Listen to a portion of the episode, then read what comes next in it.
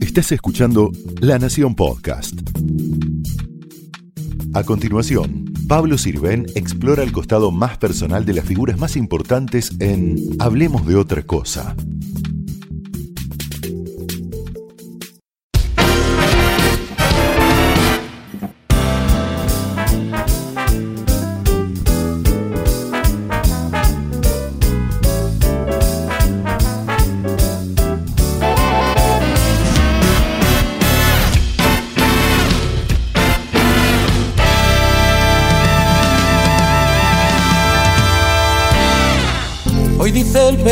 Que ha muerto una mujer que conocí, que ha perdido en su campo el Athletic y que ha amanecido nevando en París. El diario no hablaba de ti, el diario no hablaba de ti, el diario no hablaba de ti, ni de mí. Hoy amor gracias Joaquín Morales Solá por recibirnos en tu casa. Este, lectura obligadísima de todos los domingos. Y ahora con estos avatares de la política, cualquier día de la semana en La Nación. ¿no? Bueno, presidente además de la Academia Nacional de Periodismo. Siete de, de cada diez personas no votaron el Frente de Todos y de 2019 hasta ahora perdió esa fuerza a 5 millones 100 mil, algo más de 5 millones 100 mil. ¿Qué significa cuando no se reconoce una derrota como tal? A ver, pongamos primero en dimensión lo que sucedió el domingo eh, 14 de noviembre. Eh, fue la peor elección que hizo el peronismo desde 1983, la peor. Eh, poco más del 33%, esto es el piso histórico del peronismo. Eh, perdió la mayoría del Senado, cosa que no había tenido siempre desde 1983. Eh, perdió 16 de las 24 provincias, no todas en manos de Juntos por el Cambio, algunas como Neuquén en- en- o en el Río Negro en manos de, de partidos provinciales, pero lo cierto es que perdió 16 de las, de las 24 provincias, quedó solo con 8. Eh, esta es la dimensión de la derrota. Y en la Cámara de Diputados hay un virtual empate. Agregó La Rioja, ¿no? Ah, eh, claro, pero digamos, hay un virtual empate porque hay un voto del Frente de Todos que no se cuenta como voto, que es el de Sergio Massa, el presidente de la Cámara de Diputados. El presidente de la Cámara de Diputados no vota, salvo en caso de empate. Desempata, claro. Eh, esta es la dimensión de la derrota. Eh, yo creo que la cláusula primera del sistema democrático es que las autoridades tienen que ser elegidas. Esa cláusula contiene otras condiciones, que la- las elecciones tienen que ser transparentes, que todos los que quieran competir puedan competir, obviamente cumpliendo las reglas de las leyes electorales, eh, y que se reconozca los resultados de las elecciones. Eh, esto es fundamental para que los otros dos, eh, las otras dos cláusulas existan, que se reconozca, porque si no, ¿para qué vamos a elecciones si no se va a reconocer? Esto manifiesta una negación enorme de la realidad por parte del presidente eh, y por parte del núcleo gobernante, no solo del presidente. Yo en esto valoro, por lo menos hasta, hasta ahora, hasta donde se, se puede hablar, el silencio de Cristina Kirchner, por lo menos no celebró nada, tampoco festejó victoria, pero tampoco este, eh, aceptó la derrota. Pero hay un silencio de ella que es mejor que este triunfalismo del presidente, que la, la línea la fijó de alguna manera Victoria Tolosa Paz, ¿no? Este, cuando dijo nosotros ganamos perdiendo. El presidente hizo otro, otro juego de palabras, este, el triunfo no es vencer, sino no, no darse por vencido. Este, digamos, este, esta negación que de, de darle a la, a la oposición la victoria y por lo tanto ya este, eh, reconocer que hizo una buena elección. Y esto es fundamental porque en el mismo discurso permanente, el presidente llama a la oposición a un acuerdo. O sea, ¿cómo podés acordar con una oposición a la que no le reconociste la victoria?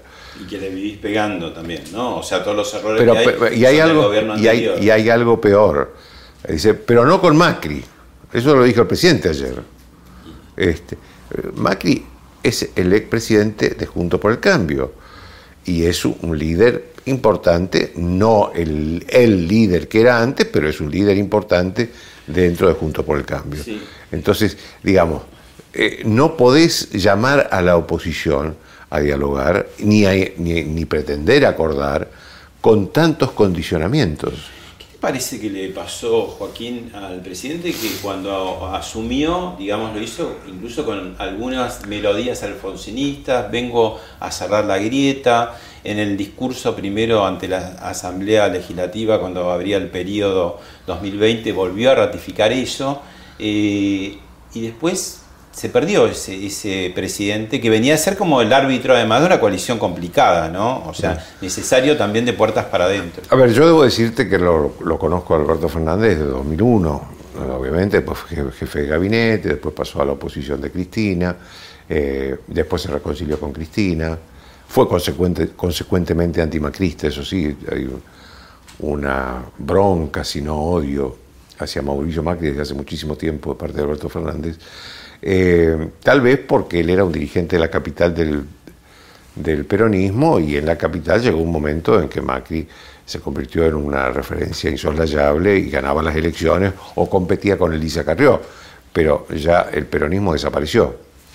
Eh, en, ese, en, ese, en ese contexto yo no recuerdo, no reconozco al actual presidente en esa persona que yo conocí, aún siendo jefe de gabinete y con muchas decisiones como jefe de gabinete que se le cuestionaron. Pero era aquel jefe de gabinete, era más realista. Eh, ahora, eh, lo que este creo, lo que está más presionado, ¿te parece? Lo que creo es que él, a ver, y eso también le pasa Juntos por el Cambio, él cree que la unidad del frente de todos es fundamental. Y es un poco, ¿no? Es fundamental, obviamente. Eh, y que en eso tiene que, digamos, la principal líder, la jefa política del Frente para Todos, es Cristina Kirchner. Y por lo tanto, lo que hace es kirchnerizar, es cristinizarse para, digamos, mantener la unidad. Porque claro, es difícil, es difícil mantener la unidad con una dirigente de las características de Cristina Kirchner. Y no desbalancea ahí el frente de todos, porque no es solamente Cristina, está Massa también. Se vio un poco en, en el la concentración, ¿no? Como, como se dispusieron también las fuerzas, ¿no? Sí, eh, eh, digamos, era evidentemente una concentración de una coalición donde hasta en la forma de llegar a la Plaza de Mayo, cada una llegaba por su lado, como diciendo, no tenemos mucho que ver con lo que está al lado. Este, en esto yo creo que hay este, disidencias internas y grietas internas muy profundas en el gobierno, como también hay disidencias dentro de Juntos por el Cambio. Pero, pero debemos hacer una aclaración este, o una precisión sobre esto. Yo creo que en el frente de todos hay disidencias muy profundas, ideológicas, de proyecto, de visión del país, de cómo ven al país insertado en el mundo. Creo que no es lo mismo lo que piensa que eh, Sergio Massa, Cristina Kirchner, Alberto Fernández, lo que fue en su momento Felipe Solá. Este, creo que al final termina imponiendo la línea Cristina Kirchner, pero creo que las eh, líneas fundamentales este, eh, del, gobierno, digamos, tienen una mirada muy distinta en la profundidad ideológica de parte de los distintos referentes. Veamos algunas imágenes y cosas que dijo el presidente esta semana. ¿Cómo no? Enviaremos al Congreso de la Nación un proyecto de ley que explicite el programa económico plurianual para el desarrollo sustentable. Con esta elección termina una etapa muy dura de nuestro país. Una etapa que estuvo marcada por dos crisis. Una, la crisis económica, heredada del gobierno anterior y de la que aún quedan enormes desafíos por resolver. Tenemos la Plaza de Mayo y celebremos este triunfo como corresponde. Dicen, si perdieron, ¿qué celebran? Quiero decirles que nunca olviden que el triunfo no es vencer, sino es nunca darse por vencido. Bueno, el, presidente dice que es un triunfo. Mira, yo tomé nota de un, artículo que escribió Anthony Gutiérrez Rubio. déjame que, sobre lo que acabamos de ver. Cuando yo te digo que no reconozco a Alberto Fernández, quien lo haya visto en el primer discurso, que era un discurso grabado y, serio y dirigido a toda la ciudadanía, no reconoce al segundo Alberto Fernández. Eh, bueno, ese juego lo ha tenido en estos dos años continuamente. ¿no? Continuamente, sí, sí. Eh, no, te decía que Anthony Gutiérrez Rubí, que es el consultor en comunicación de Frente de Todos, escribió un artículo en perfil que me resulta interesante y yo extraje y te voy a leer lo que dice, ¿no? No se entienden las sociedades que no se sienten. Somos palabras, con ellas damos sentido, contexto, intención clavo cognitivo, eficacia en la percusión y en la persistencia del golpe, ¿no? Y creo que algo de eso hay. Ellos han salido frente a los votos a decir, bueno, con las palabras vamos a decir que hemos vencido, que hemos triunfado. O sea, como que valen más en este caso eh, las palabras que los votos. A ver, este es un viejo recurso del kirchnerismo, ¿no? Eh, eh, digamos, tratan de cambiar la realidad con las palabras. Ahora, eh, esto también lo hizo el presidente en los últimos dos años, cuando decía que éramos el país que mejor había manejado la pandemia, nos comparaba con Suecia, Suiza, este, con todo el mundo. Eh, sin embargo, la sociedad percibía otro país y la sociedad se pronunció dos veces, el 12 de septiembre y el 14 de noviembre. Y las dos veces le dijo, presidente, no coincidimos con lo que usted dice. Lo que usted está diciendo no tiene nada que ver con lo que nosotros este, percibimos. Y acá hay dos problemas que el presidente no habla y que están en la, en la, en la, en la preocupación prioritaria de la sociedad. Uno es la inflación y el otro es la inseguridad. Eh, eh, digamos, si uno ve el mapa del país en los colores amarillo y azul, y si uno ve la provincia de Buenos Aires en los colores amarillo y azul, tenés, eh, digamos, el, gobierno le quedó solo el norte del país eh, y un pedazo geográfico, territorial, que es el conurbano, el resto de la provincia es todo amarillo. Y recuperó Tierra del Fuego, ¿no? Y recuperó Tierra del Fuego. Pero perdió la Patagonia, donde los Kirchner desde el 2003, porque claro, son patagónicos, ganaban desde Bahía Blanca hasta Tierra del Fuego perdió la Patagonia, salió tercero en Santa Cruz, salió tercero en Río Negro. digamos, la, el conflicto mapuche incidió, ¿no? Y, obviamente, porque además este, el conflicto mapuche en Tierra del Fuego casi no está, pero sí está mucho en Río Negro, en Neuquén, y en Chubut. ¿no? Este, digamos, eh, todo eso, digamos, eh, eh, esto, cualquier político sabe leer lo que ha pasado. el gobierno se ha quedado con un tercio de la sociedad. Es decir, que dos tercios de la sociedad, por distintas vías, han votado en contra del gobierno. El peronismo, Joaquín, en, su historia tiene tres grandes presidentes, para usar una palabra que les gusta a ellos, hegemónicos, o sea, muy poderosos, ¿no?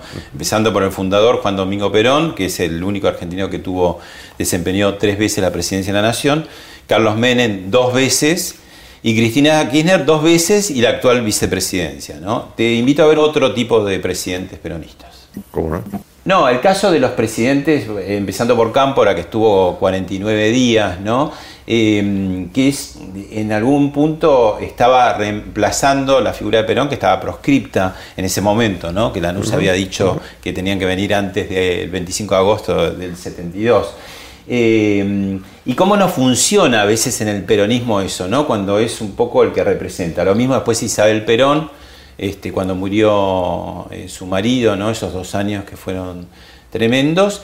Y después lo de los últimos años, ¿no? Que tuvieron, también fueron fugaces, como Adolfo Rodríguez Sá, después de, 2001, ¿no? O el mismo Eduardo Dualde. ¿Alberto Fernández está en, este, en esta camada de presidentes o tiene otras particularidades? Obviamente, está en la camada de presidentes que tienen el poder delegado, son presidentes delegados. El caso de Campos, fundamentalmente. El caso de Isabel Perón, es obvio que en el 73 no se votó por Isabel Perón, se votó por Juan Perón. Eh, eh, y el gran error de Perón fue dejarla a su esposa, colocarla a su esposa como vicepresidenta que donde ya el nepotismo del peronismo llegó a su clima mayor. los otros presidentes, como Rodríguez Sá o Dualde, tienen otra categoría porque ellos no fueron elegidos. por la sociedad. Ellos llegaron por la vía constitucional, pero por la elección de la Asamblea Legislativa, por una coalición de gobernadores peronistas. Para completar el mandato para de la Rúa. completar el mandato de la Rúa, digamos. Eh, ahora, es el, el, presidente es, como fue Cámpora, como fue Isabel, presidente delegado por quien tenía el poder real. Eh, lo que lo novedoso en este caso es que el poder real está institucionalmente por abajo del poder formal. Esto es lo que nunca se había visto en la historia. Eh, Cámpora eh, tenía el poder formal, el poder real lo tenía Perón, pero, Perón estaba fuera. No estaba en la estructura. No estaba en la estructura del, del, poder del Estado. Eh, Isabel tenía el poder delegado que le había dado su esposo que murió, pero no lo tenía al muerto este, abajo de, la, del, gobierno, del Estado. Mandando desde eh, abajo. Mandando desde abajo. Acá lo novedoso en la historia es que por primera vez hay un presidente, un presidente delegado de un poder que tiene otra persona, pero esa persona está en el Estado y nada menos que con el cargo de segunda figura del Estado, la vicepresidenta. Esto es lo novedoso, esto es lo que convierte a única la experiencia de Alberto Fernández. Eh, y esto es lo que provoca también tantos problemas, porque esa persona no solo es que tiene el cargo, eh, la persona del poder real, que es Cristina Kirchner, no solo tiene el cargo, sino que tiene el liderazgo de los bloques peronistas del Congreso, es decir, es la que controla el Congreso. Vamos a decirlo ya en tiempo pasado, controlaba, porque a partir del 10 de diciembre no va a haber mayoría en ninguna de las dos cámaras. Este, pero hoy, hasta el 10 de diciembre y desde el 2019, controlaba férreamente los dos bloques parlamentarios, con lo cual al presidente lo dejaba en una situación de debilidad institucional enorme. Te invito a ver el siguiente informe. Yo creo que no son medidas para revertir una elección, sino para revertir las consecuencias económicas del macrismo y de la pandemia. Se inicia una nueva etapa en la provincia de Buenos Aires y en el país. Se inicia una nueva etapa que tiene que ver, obviamente, con esos dos años de pandemia que han dejado, han dejado, si lo sumamos también a los cuatro años anteriores, no solo mucho dolor por la pandemia, sino muchas dificultades económicas. Escuchamos el resultado de las pasos, cambiamos las políticas, cambiamos también los gobiernos y con eso obtuvimos un resultado que es mucho mejor. Por ese camino vamos a seguir. Bueno, ahí veíamos a Máximo Kirchner, ¿no? Y un poco lo que pasó en el acto de Plaza de Mayo que fue sorprendente, ¿no? Porque coparon la parada, digamos, la CGT, el movimiento obrero, los movimientos sociales, y la Cámpora es como que esperó a que terminara el sí, llegó, llegó, llegó ¿no? Llegó 15 minutos antes. Esa lectura, podríamos también en, la historia, en contraposición, al revés, lo que le pasó a Perón el 1 de mayo del 74, que los montoneros se fueron, ¿no? En esa discusión de los imberbes. Este, ¿qué, ¿Cómo interpretas esta llegada tarde, pero a propósito, yo, creo que, yo creo que Cristina Kirchner y, por lo tanto la Cámpora no coinciden con la lectura que está haciendo Alberto Fernández de la, elección. Eh, sobre todo, además, Cristina Kirchner, porque Cristina Kirchner se va a tener que ver a partir del 10 de diciembre con un Senado donde no le va a ser imposible conseguir la mayoría. Hay partidos provinciales que la van a poder ayudar, pero va a tener que negociar, algo que Cristina Kirchner no está acostumbrada a hacer. Y además se le van a sentar en la banca políticos muy reverentes como Luis Juez, como Cornejo. Eh, como, Cornejo, como Carolina Lozada de Santa Fe, digamos, donde la van a enfrentar y le van a decir cosas que ella no está acostumbrada este, a, escuchar. Eh, y vos sabés que la vicepresidenta o el vicepresidente que está ahí en el estrado no puede hablar desde el estrado, no puede contestar. a veces eso Sí, pero dice cositas, frasecitas. No puede hablar, pero tampoco puede bajar como lo haría un senador que está presidiendo para decir, bueno, venga el que me siga a presidir, yo voy a contestar desde mi banca porque no es senadora. Así que con lo cual está condenada a no poder contestar las agresiones. Y va a ser un Senado muy difícil y creo que eh, es y Cristina están viendo eso. Está Máximo Kirchner, que, que vive todos los días en la Cámara de Diputados, que vio como en una relación de fuerzas mucho mejor, no pudieron sacar la reforma judicial, no pudieron sacar lo que para Cristina era más importante todavía, que era la reforma del Ministerio Público, para eh, votarlo de una manera eh, simple al, al eh, Procurador General de la Nación, al jefe de los fiscales, se da cuenta que ahora va a ser mucho peor. ¿Y cuál es tu hipótesis? ¿Que ellos quieren bajar un par de cambios? ¿El presidente se radicaliza o el presidente quiere romper? No, el, el presidente lo que quiere es cambiar con la palabra lo que pasó en los, hechos. Los hechos. Esta es, esto es lo que viene haciendo Alberto Fernández desde hace dos años. Habla de un país que no es la Argentina. Habla de una elección que no fue la elección del 14 de noviembre. Eh, entonces me parece que este es un problema serio porque el presidente tiene dos años por delante. Eh, y si bien tiene esa vocación de acordar con la oposición, todo lo que hace es para no acordar con la oposición. Es como un doctor Jekyll y Mr. Hyde, ¿no? que va, dice una cosa y después. Sí, pero, pero digamos, es muy difícil para la oposición yo, si, aceptar mínimamente un diálogo ante una persona que en un mismo día dice dos discursos distintos. Este, por eso seguramente Macri está pidiendo que en la mesa se sienten Alberto Fernández, Cristina Kirchner, La Cámpora y Sergio Massa. A propósito de Macri, vemos el siguiente informe. Tienen que corregir absolutamente el rumbo. Y eso es un trabajo muy difícil, muy difícil, pero echándole la culpa a los demás como siguen haciendo ellos, seguramente no lo van a conseguir. ¿no? El, el A pero Macri queda claro que no, no ha funcionado. La peleaste y la peleaste y no pudieron con vos y no pudieron con nosotros. No pudieron. Yo no lo puedo creer. No puedo creer que alguien viva en la estratosfera, ¿no? Que perdiendo por más de ocho puntos a nivel nacional, habiendo perdido la mayoría el, quórum en el Senado, teniendo nosotros habiendo ganado más diputados que ellos, de los que se renovaban, eh, diga que eso es un triunfo, perdiendo por ocho puntos, ocho, ocho. La verdad es que es un nivel de desconexión de la realidad del presidente de la Nación que asusta. ¿Te parece que triunfaron los halcones o que la tenían clara tanto en el frente de todos, Cristina Kirchner que no quería a Tolosa Paz y que si hubiera tenido otro candidato por ahí más apto hubiera tenido mejor cosecha de votos?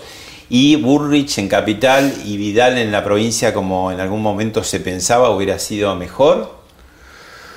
Eh, a ver, lo de María Eugenia Vidal es aceptable el criterio que se usó porque, bueno, a ver, eh, Pero si sonó con gusto a poco, ¿no? Ellos querían superar el 50%, están convencidos de eso. No, el, traspaso a la capital, evidentemente la capital no lo aceptó, hay mucha gente que no lo aceptó. Eh, si ella era candidata en la provincia de Buenos Aires, es cierto que iban a hablar más del pasado, digamos, del gobierno de María Eugenia Vidal, que del presente y del futuro. Eh, el gobierno, ¿no? Quizás con unas pasos, te hago una. Esto no sucedió, ¿no? Así que podemos hacer cronía, ¿no? Pero digo, una paso de Vidal y Manes hubiera recogido mucho más votos, quizás. Es, probable, es probable. Y Burrich en Capital también. Yo creo que hay un problema en Juntos por el Cambio que no es el problema profundamente ideológico, las diferencias profundamente ideológicas que estamos viendo enfrente de todo. Acá hay un problema de tono del mensaje, digamos. Y yo creo que ahí hay y no fue peor, perdóname, porque le incorporaron a tiempo a López Murphy. Obvio, obvio. Si, si López, a López Murphy le tiene que hacer un monumento, porque digamos, él lo llevó al 47%. Eh, pero creo que, eh, digamos, acá la diferencia junto por el cambio es sobre la forma de relacionarse con el gobierno si uno reúne en una mesa a todos los dirigentes Juntos por el Cambio, de Rodríguez Larreta, Macri, eh, Patricia Bulli, María Eugenia Vidal, la visión de país es la misma. Lo que quieren hacer con la economía, cómo insertar al país en el mundo. Acá la visión, que no es menor, es cómo te relacionas con el gobierno. Y yo creo que acá hubo un exceso de moderación de parte del, del liderazgo de Rodríguez Larreta y de, obviamente, de su gente de sus principales candidatos, como María Eugenia Vidal y Diego Santilli, un exceso de moderación confiando en las encuestas que venían diciendo que la gente no quería tanta guerra y tenía más paz. Después fueron acelerando un poquito, ¿no? Pero no lo sí. sé, ya era tarde. O- obviamente, eh, si a la gente le preguntas si elige la guerra o la paz, siempre va a decir la paz. Ahora, en una campaña electoral, frente a un gobierno que hace lo que hace, este, y que es muy, muy, muy violento verbalmente frente a la oposición, lo que querían era una respuesta parecida. Eh, Ahora, fíjate, acá, acá si uno analiza lo que pasó en la provincia de Buenos Aires entre las pasos y la- las generales del 14 de noviembre, uno ve que aumentó la participación, que el peronismo aumentó el número de votos. Pero Santilli que quedó ca- casi igual. Juntos por el cambio aumentó el número de votos, pero la pérdida, porque aumentó las- la participación, entonces los porcentajes todos se reacomodan. Pero los dos perdieron. Ahora, lo que pasa es que, en porcentaje, ¿no? Eh, eh, frente de todo perdieron medio punto nada más. Ahora, eh, Juntos por el Cambio perdió 4,8%. Esto es lo que explica. ¿Y por Y fíjate Porque- la cantidad de votos en total de más que tuvo eh, Juntos por el Cambio en todo el país, son 2 millones de votos. Y un millón y medio es del interior, con lo cual e- era un poco lo Patricia Burrich, ¿no? que trabajó Claro. el país, la zona metropolitana es medio millón de votos más. Sí, claro. La diferencia es muy... Eh, hubo un problema. Claro, y si te pones a ver lo- los- la cantidad de votos que en la provincia de Buenos Aires sacó José Luis Esper y, y la diputada Houghton, o la candidata Houghton, vos tenés 800 mil votos. Es decir, que hay una parte que esperaba una actitud de mayor crítica al gobierno, de una crítica más, que se fugaron hacia Esper o, o Houghton. Eh, eh, digamos, hay, digamos, yo creo que ahí hay que hacer una reflexión, tienen que hacer una reflexión muy grande de cómo pararse frente a un gobierno que no te, que te convoca al diálogo, pero te eh, castiga verbalmente de una manera. Esa contradicción, de hecho, en ese último mes de septiembre, a, a- mes y medio, de septiembre a noviembre, no hubo casi campaña electoral de Juntos por el Cambio, eh, sobre todo en la provincia de Buenos Aires. Yo no escuché nunca hablar a los dirigentes de la provincia de Buenos Aires sobre la pornográfica jubilación de Cristina Kirchner. Porque la verdad, este, que, que, 2 millones que cobren 800, 2 millones más el 800, retroactivo, ¿no? De más el 120 120 millones de, de retroactivo, en un país donde la media de los jubilados cobra 30, 30 mil pesos, 35 mil pesos, es, es, es Y pornográfico. cobras una pensión Eh, o una, una- jubilación, una- ¿no? No dos. Claro. Este, no los escuché a los principales candidatos, salvo Graciela Ocaña, que hizo una presentación judicial. Pero Santini no lo escuché hablar de eso. No los escuché hablar de una cosa que según las encuestas es son una de las decisiones que peor cayó en la sociedad, que fue el anuncio de Kisilov de viajes de egresados gratis. Entonces digo, eh, hay algo, algo de gris, algo de pálido eh, en Que la no termina de convencer tampoco al campaña, electorado de claro, Juntos por en el la campaña, en la campaña. Y esto no significa ni halcones ni palomas, significa no haber establecido con precisión cuál era el momento político y qué es lo que la sociedad estaba pidiendo. Bueno, mira, a propósito un poco esta discusión que, que se armó entre, entre Pablo Rossi y Pichetto. Hoy vi tu programa. Estaba por venir acá, vi Sí, tu programa. Sí.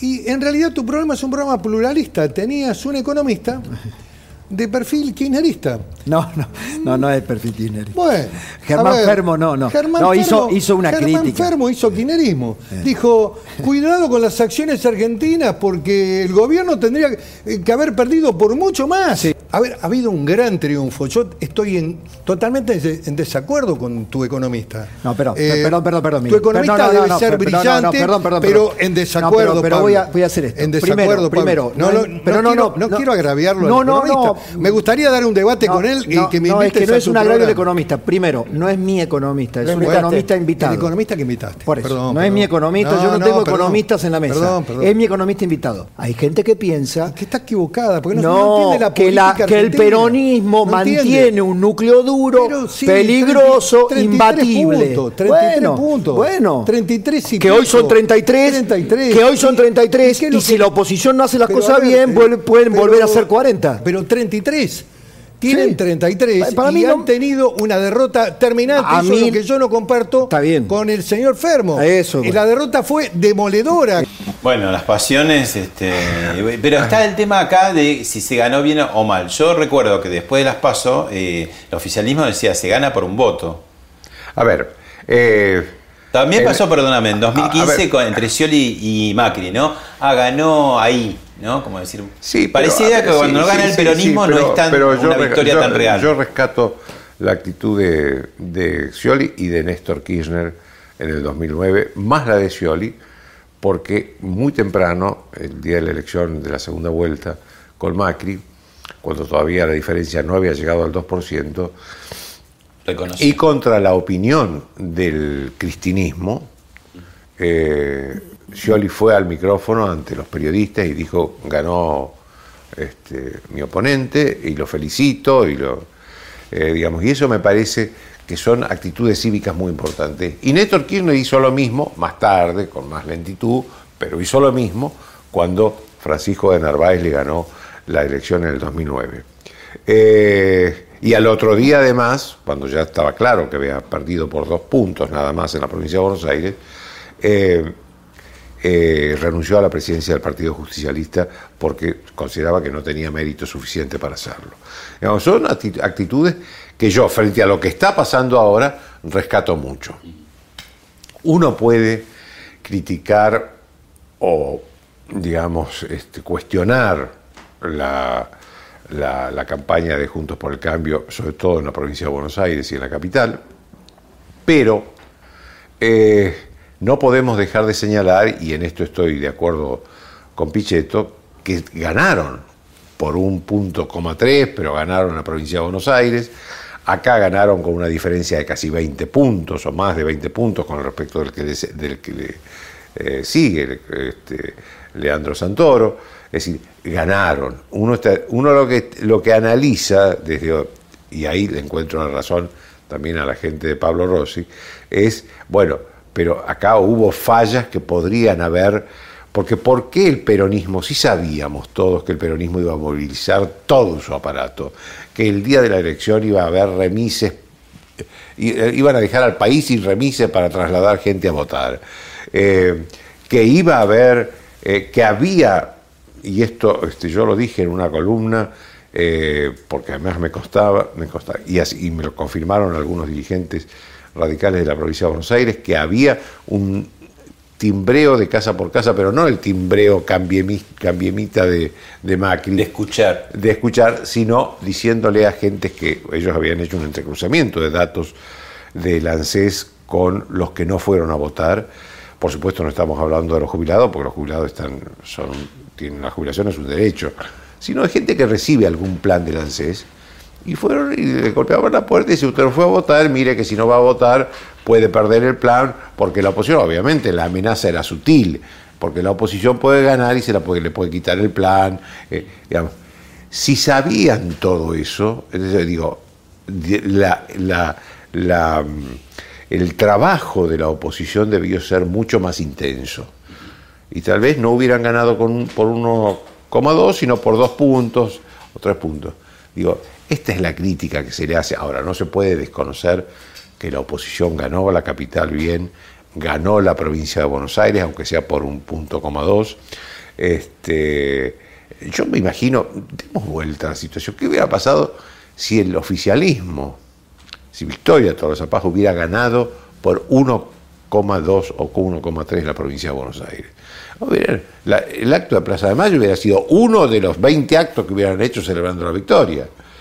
Eh, entonces, el- digamos, hay que, yo creo que como toda eh, acción política tiene, merece sus objeciones, sus críticas, pero también hay que reconocer el resultado final. dos finales que ganaron en todo el país, incluida la provincia de Buenos Aires. Fenómeno Milei, un video para ver y lo charlamos. Sí, cómo no.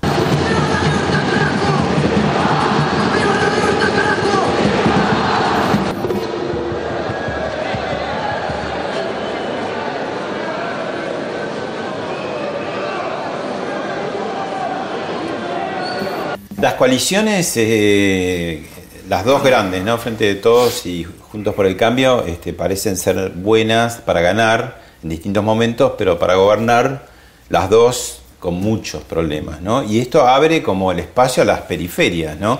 La izquierda hizo una buena elección, tercera fuerza nacional, y estamos por el lado de una derecha eh, particular, mediática, ¿no? Milei en capital, Esper en la provincia. ¿Cómo, cómo analizas esa aparición tan abrupta, ¿no? A ver, Y con tan buenos resultados. Sí. Eh, en primer lugar, eh, lo de eh, Milei en la capital es un hecho ideológico, un cambio ideológico importante en la protesta de la sociedad. ¿Por qué? Porque hace 12 años, en el 2009, la gran novedad en la capital fue Pino Solanas.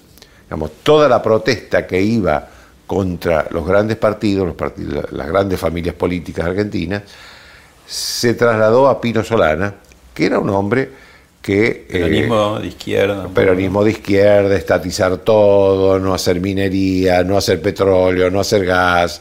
Este, una Le mezcla- fue bárbaro en capital. y sacó el 19% de los votos. Ahora casó- ca- sacó Milei casi el 18% de los votos. Es decir, Desde el que la protesta se fue Ah, bueno. hacia... Ahora, ¿es esto exclusivo en la Argentina? No. Digamos, acá estamos en un mundo... Vos eh, decís que es más canalizador de protesta, no de tomar una ideologización No, no. el electorado. No, yo creo que hay cosas que dice Milei que a la gente le cae muy bien. Bueno, le cae bien a Macri, que claro, le debe traer de claro. cortocircuitos internos, ¿no? Sí, sí, lo que, yo creo que Macri está en, no, mi interpretación es que Macri está en una posición de captar todo lo que puede significar mm, una fuga de votos de Juntos por el Cambio hacia otros lados. Esa era la idea inicial, Claro, ¿te acordás? claro, Cuando dijeron claro. lo de Esper y todo. Quizás esté pensando en 2023. ¿no? Así es, así es. Este, eh, me parece que es eso más que coincidencia. Eh, lo que él quiere es, y bueno, en líneas generales más o menos somos lo mismo, estemos juntos en un mismo espacio. Ahora, en el mundo hay una, este, una, un cambio de la ideología, de la protesta hacia las ideologías más de centro derecha que de centro izquierda.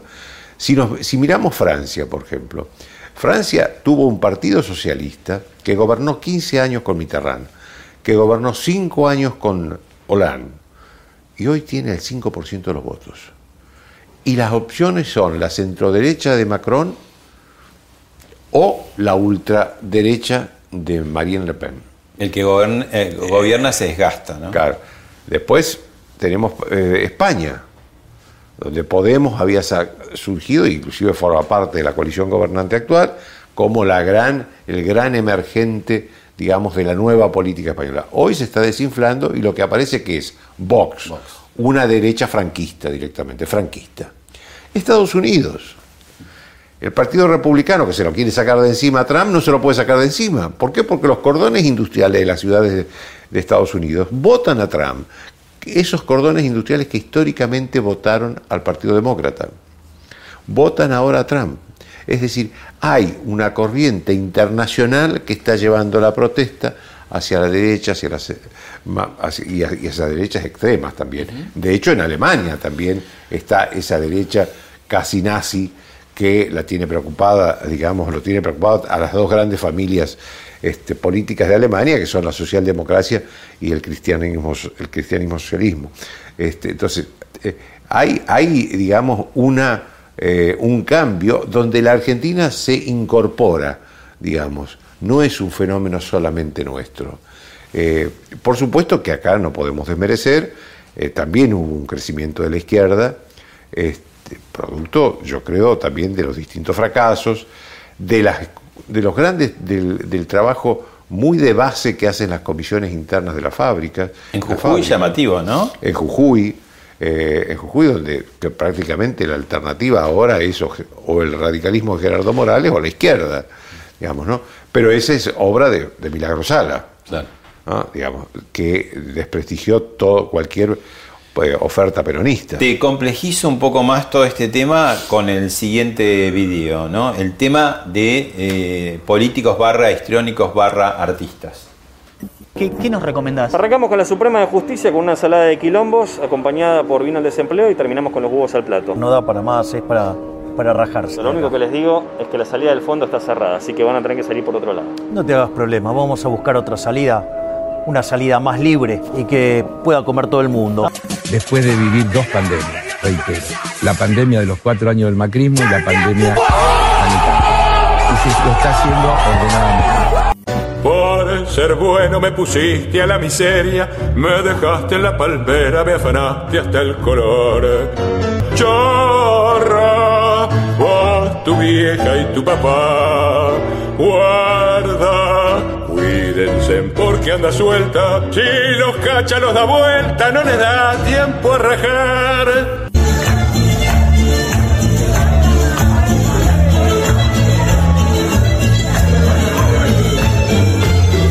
Digo, a todo esto, a la, gravedad de los problemas que tenemos, se agregan las redes sociales, el vedetismo. ¿Te acordás que empezó la noticia rebelde, después CQC? Pero los políticos entraron en un viaje de ida al histrionismo del que cada vez están más este, subidos, ¿no? También a trabajar el título fuerte para nosotros los periodistas, ¿no? Y eso hace que me parece que mm, también los aleja de la posibilidad de sentarse en una mesa y charlar por ahí muy aburrido, pero este, de manera más eficiente para, para mm, arreglar los, los- temas pendientes. A ver, lo que acá pasó y lo que está motivando este extremismo de los políticos es que la sociedad, salvo en el último mes, en el último mes y medio, donde las elecciones estaban ahí a la vuelta de la esquina, la sociedad este, empezó a rechazar la política. Este, vos ponías un político hablar en un canal de televisión y se te bajaba el, rating. No importaba si era del oficialismo, si era de la oposición, digamos, el discurso común del político había dejado de atraer a la sociedad. Entonces salen desesperados a buscar el histrionismo como una forma de pegar un golpe y que la sociedad los mire. Pero después se quedan con el personaje. ¿viste? Pero después se quedan con el personaje y además, este, digamos, bueno, en cualquier país civilizado del mundo sabemos que la democracia es felizmente aburrida.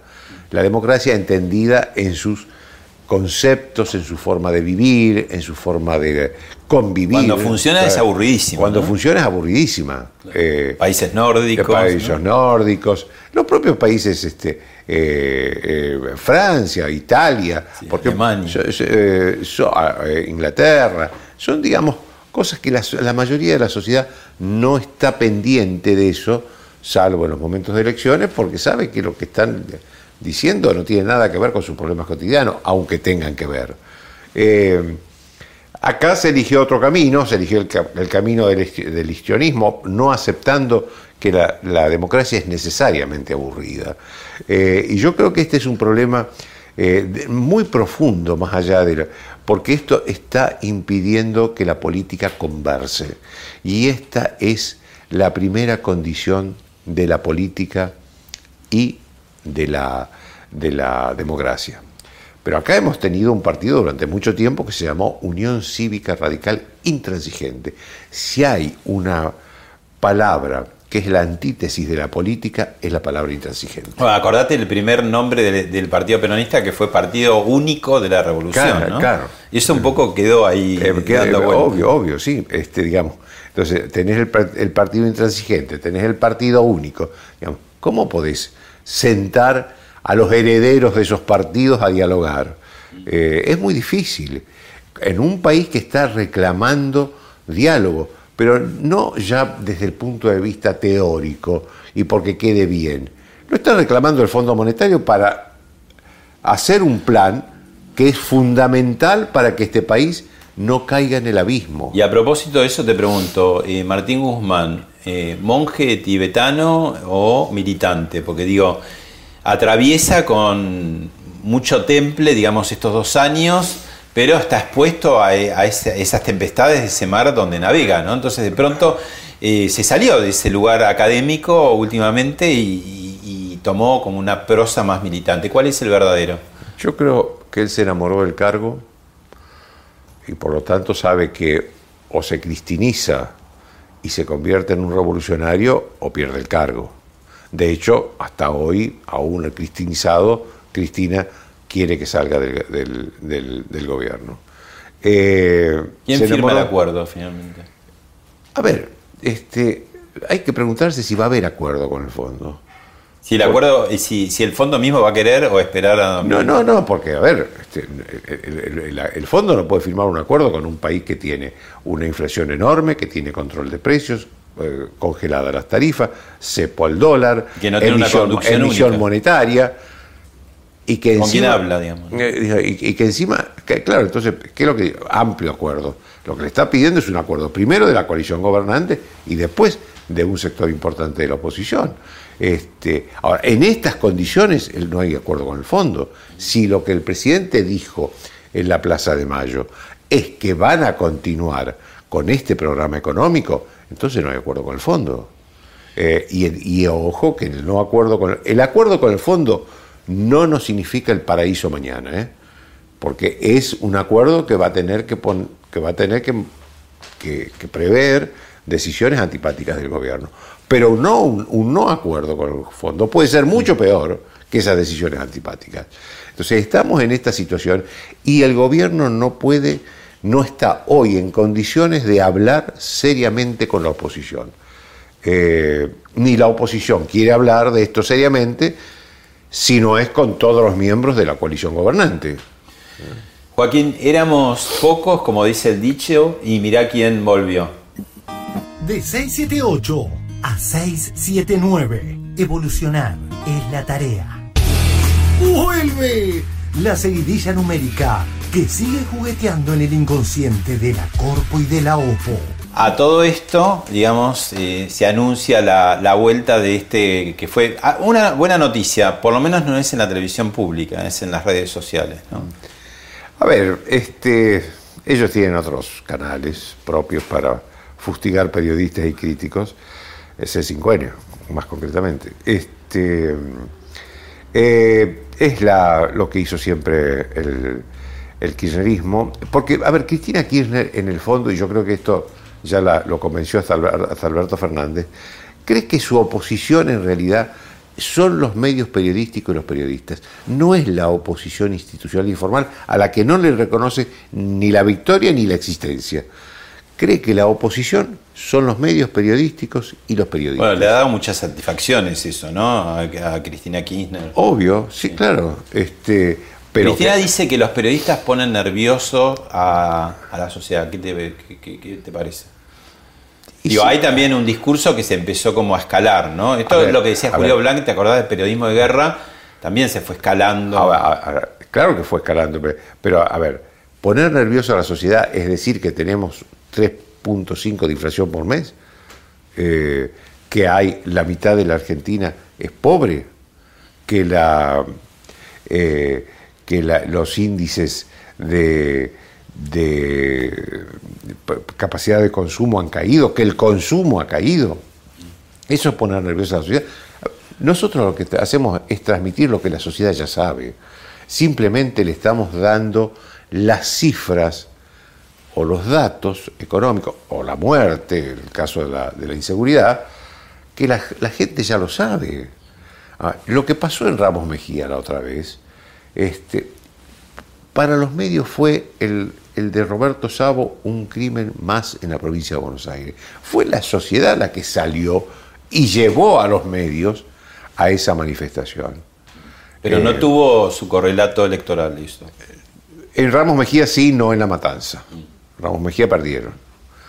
En La Pero Matanza siempre, no. digamos, Pero Ramos no se, no- sí, pero no derramó, digamos, en los otros sectores de la. Si bien es la peor elección también que el peronismo hizo en La Matanza. ¿eh? Y vamos a ir a una breve tanda y te dejo picando una, una pregunta. Vos eh, en distintos momentos, en el, peron- el kirchnerismo va a cumplir en dos años nada más y nada menos que 20 años en el poder, eh, alternado, ¿no? Por supuesto, entre 2015 y 2019 no estuvo, pero sí estuvo muy presente. En distintos momentos vaticinaste como el fin del kirchnerismo. Eh, te pregunto si, si el kirchnerismo, en vez de inquilino del peronismo, como fue en su momento el menemismo, como fue el dualdismo no se está convirtiendo en, en una suerte de sistema en sí mismo, ¿no? Pero no me contestes ahora, volvemos después de una pausa.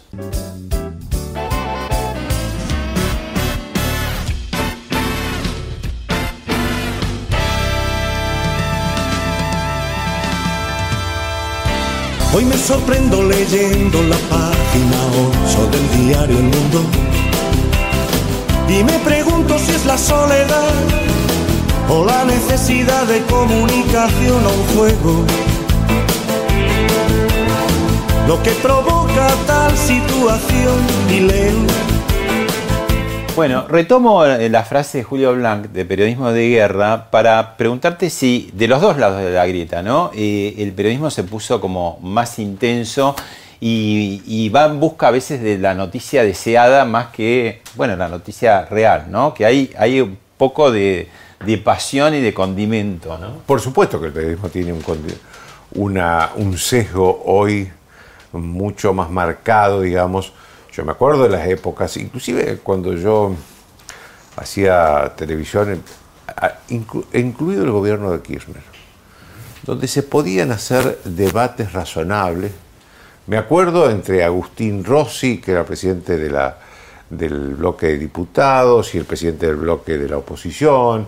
Lo mismo pasaba con Senado. Yo tuve muchísimos debates de Pichetto con Sanz, que eran bloques, jefes de bloques. de- Había más cruces en esa había época, más ¿no? cruces, había más, digamos, y el periodismo se fue impregnando de esa grieta que está en la sociedad, pero está también en la política.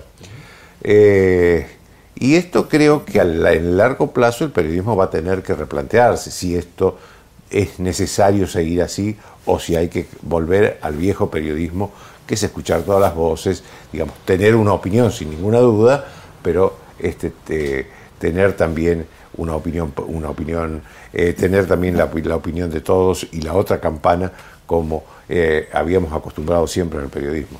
Antes de la tanda te dejé picando la pregunta de vos en distintas eh, ocasiones vaticinaste un poco que terminaba el kirchnerismo, ¿no? Y eso no sucedió. Y te preguntaba si es que el kirchnerismo no es como fue en su momento el menemismo o el dualdismo, inquilinos, solamente inquilinos del peronismo, o es algo mucho más sistema de- del peronismo y se queda a vivir. Ya lleva 18 años, ¿no? Ahora, a, a ver, el el- lo que está pasando con el kirchnerismo es algo raro en el peronismo. Siempre decíamos, a veces en broma, que el peronismo perdona hasta la traición, pero no la derrota, porque la derrota lo saca del poder y el peronismo es un partido de poder desde su nacimiento. No nos olvidemos que el peronismo nació con el coronel Perón, que era primero este, vicepresidente, después secretario, después secretario de, tra- de Trabajo. Eh, eh, es un partido de poder y su ideología es el poder. Lo que está pasando con, con el kirchnerismo es un hecho nuevo, porque fíjate vos, Menem, Menem es el presidente argentino, no peronista, argentino que más tiempo consecutivo estuvo en la presidencia, Diez años y 10 medio. años y medios. Este, y sin embargo, cuando en el 99 se fue, el peronismo empezó a mirar a otros lados, otras alternativas. En el 2003 ganó la, la elección con el 25% de los votos, entonces el peronismo dijo, ganó a Kirchner. entonces el peronismo dijo, no, este, este señor... Fin, damos vuelta a la página. Y nunca más se habló de Menem y murió siendo senador por la minoría de La Rioja, su provincia natal. Esto Y Dualde tuvo su momento. no, Dualde, Dualde fue una circunstancia pasajera, ¿no? Dualde fue una circunstancia muy pasajera. Eh, entonces, digamos, acá los grandes corrientes posterior a la muerte de Juan Perón fueron el menemismo y el kirchnerismo. Ahora, Cristina Kirchner no es que perdió esta, esta elección, perdió la elección del 2009, perdió la elección del 2013, perdió la elección del 2015, perdió la elección del 2007, perdió la elección del 2021 de las primarias y perdió la elección general de 2021. Sí, perdió seis elecciones en 12 años. Y sin embargo, el peronismo no busca, hasta ahora por lo menos, un proceso de renovación del peronismo que le dé a la sociedad una propuesta que la sociedad está pidiendo ahora, que es la vieja ductilidad y el viejo mérito del peronismo. hacer del peronismo lo que la sociedad quiere del peronismo. Gracias, Joaquín. Gracias a vos.